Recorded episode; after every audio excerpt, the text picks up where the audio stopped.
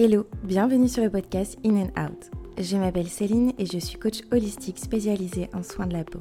In and Out est un podcast holistique qui traite les différents piliers de la santé et met en lumière l'être dans sa globalité. Ici, tu écouteras des partages autour du développement personnel, de la spiritualité, du mouvement, de l'alimentation, des soins de la peau et du self-care. Alors réserve ces prochaines minutes comme un moment rien que pour toi et installe-toi confortablement. Je te souhaite une merveilleuse écoute. Bonjour à tous, j'espère que vous allez bien. Je suis ravie de vous retrouver dans ce nouvel épisode de podcast où nous allons parler peau et émotions. Est-ce que vous vous êtes déjà demandé quel lien la peau et nos émotions avaient? Ou encore, pourquoi dit-on à fleur de peau Les expressions populaires s'avèrent parfois criantes de vérité. Alors, à votre avis, est-ce que nos émotions sont le reflet de nos mots? Avant toute chose, la peau, c'est une enveloppe corporelle qui est un véritable révélateur de nos mots physiques et psychologiques. Elle constitue à la fois un support de notre mémoire sensorielle et un très bon indicateur de l'état de santé d'un individu. Il y a une expression qui est assez populaire que je vais vous citer qui dit Ma peau est la barrière qui protège mon monde intérieur de l'extérieur. Je ne sais pas si vous vous allez comprendre le sens, mais je trouve que symboliquement, ça reflète justement le fait de vouloir protéger son monde intérieur, son soi intérieur de l'extérieur, de ce qui peut nous faire peur, de ce qui peut nous sentir, nous faire sentir en sécurité ou non.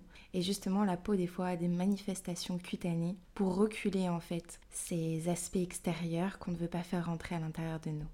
On le sait tous maintenant, le stress par exemple a été identifié comme facteur déclenchant ou aggravant de certains problèmes comme l'eczéma ou le psoriasis. Ce qui n'est pas exprimé par la parole, la peau se charge de le relayer. C'est ce qu'on appelle la somatisation, c'est-à-dire une réponse organique, physiologique à un stress psychologique. Les non-dits, les angoisses, les frustrations, les peurs, les doutes sont autant d'émotions qui peuvent ainsi ressurgir par des manifestations cutanées. Ce qu'il faut comprendre, c'est que la peau enregistre aussi les messages agréables ou désagréables et les transmet à notre cerveau. C'est pour ça qu'on dit tout le temps qu'il faut faire attention, qu'il faut prêter un peu plus attention en tout cas à nos pensées, parce que nos pensées reflètent notre réalité. Et du coup, forcément, notre peau, notre cerveau va refléter cette réalité-là qu'on se joue dans notre tête. À mon sens, la peau, c'est le reflet de l'âme. Il ne faut pas oublier qu'encore une fois, la peau imprime ce que le corps n'exprime pas. Donc est-ce que vous pensez que la peau puisse être le messager de votre corps? Je vais vous donner quelques exemples pour vous prouver que notre épiderme possède son propre langage. Premier exemple, l'acné adolescente. S'il y a une part hormonale indéniable dans l'acné, on peut aussi envisager que la symbolique de la peau demande à ne pas être touchée. La transition entre l'enfant et le jeune adulte se fait, il mute, il se transforme.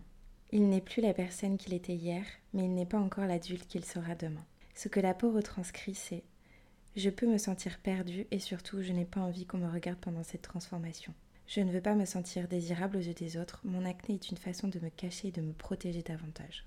La peau grasse, c'est que l'épiderme retranscrit, c'est retrouver de l'attention. Peut-être que par endroits, ma peau peut être grasse, elle prend de plus en plus de place, elle fait parler d'elle. Elle essaie de récupérer de la place dans un espace où elle se sent peut-être mise à l'étroit. Elle tire la sonnette d'alarme pour me dire Hé, je suis là, j'existe. Je reçois trop et je ne sais pas quoi faire de ce trop plein d'agitation autour de moi.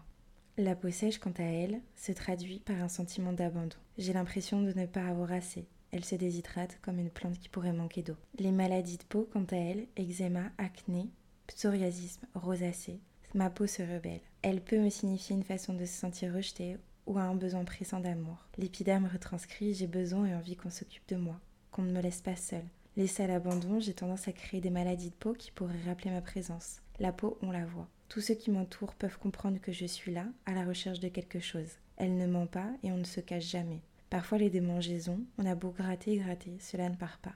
Un peu comme si au fond de moi quelque chose me dérangeait, une irritation au quotidien, une impression de ne pas avoir surpassé ce blocage peut-être. Comme vous pouvez le voir, le corps est un fabuleux messager. Quand les émotions parlent à travers le corps, il est nécessaire de créer de l'espace pour l'écouter et lui répondre. Il est essentiel d'être à l'écoute de votre corps, mais surtout à l'écoute de votre peau.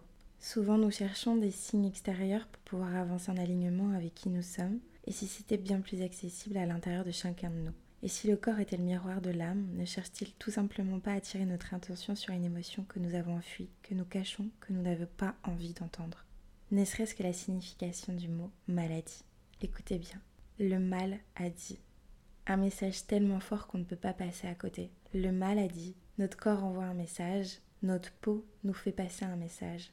Et ces messages, c'est à nous, c'est à notre propre responsabilité de les écouter, d'être à leur attention. Car oui, nous avons un rythme de vie effréné, mais si on passe à côté de ces mots, si on passe à côté de ces messages que notre corps, que notre peau peut nous envoyer, forcément qu'à un moment donné ou un autre, ils viendront se refléter à l'extérieur de nous je trouve aussi que c'est une belle manière d'apprendre un peu plus à se connaître, de s'observer, de s'analyser et de voir à un moment donné si on a telle manifestation cutanée, si on a tel mot que notre corps nous envoie. Pourquoi? Quel message justement il est derrière? Quoi telle douleur, tel mot se fait ressentir à ce moment-là? Qu'est-ce qu'on enfouit? Qu'est-ce qui nous fait peur? Quel est justement le message caché derrière tous ces mots. Et plus on apprendra à se connaître, plus on sera à l'écoute de nous, plus on sera à l'écoute de notre intuition, et plus ça sera facile de déceler ces messages. Ce qu'il faut comprendre, c'est que nos émotions sont étroitement liées avec notre peau, et surtout qu'il est important, voire essentiel, de prêter attention à ce qui se passe au fond de nous. Et j'espère que cet épisode de podcast aura pu vous apporter les clés, aura pu vous apporter des réponses sur la relation qu'entretient votre peau avec vos émotions